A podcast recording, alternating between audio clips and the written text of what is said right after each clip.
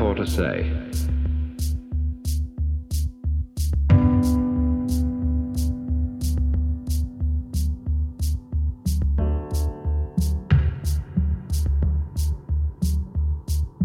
transformation of human consciousness through meditation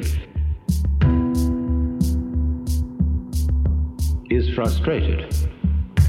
So long as we think of it in terms of something that I myself can bring about by some kind of wangle, by some sort of gimmick.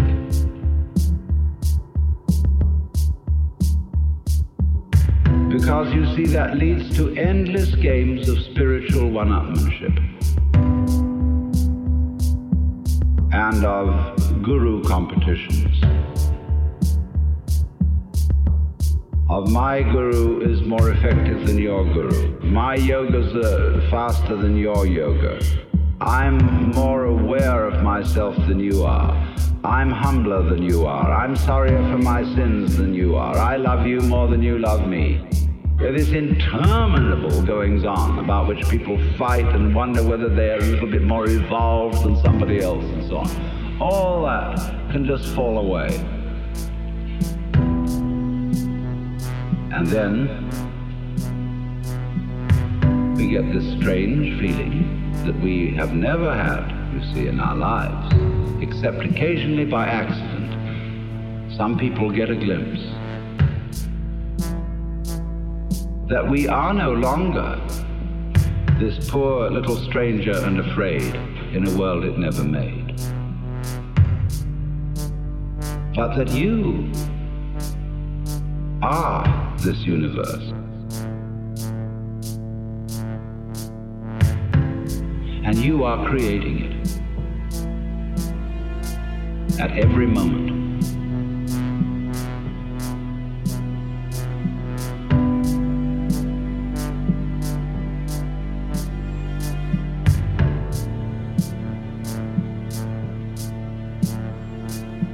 Because you see, it starts now didn't begin in the past. There was no past.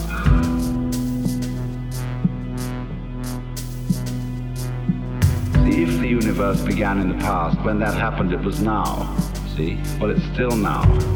And the universe is still beginning now, and it's trailing off like the wake of a ship from now.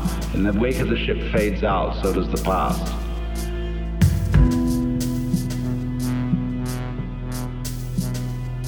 You look back there to explain things, but the explanation disappears. You never find it there. Things are not explained by the past. They're explained by what happens now.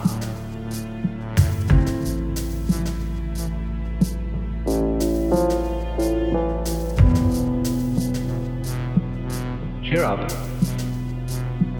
You can't blame anyone else for the kind of world you're in. And if you know, you see, that I, in the sense of the person, the front, the ego, it really doesn't exist, then it won't go to your head too badly if you wake up and discover that you're God. That's the birth of responsibility. Because otherwise, you can always look over your shoulder and say, Well, I'm the way I am because my mother dropped me. And she dropped me because she was neurotic because her mother dropped her.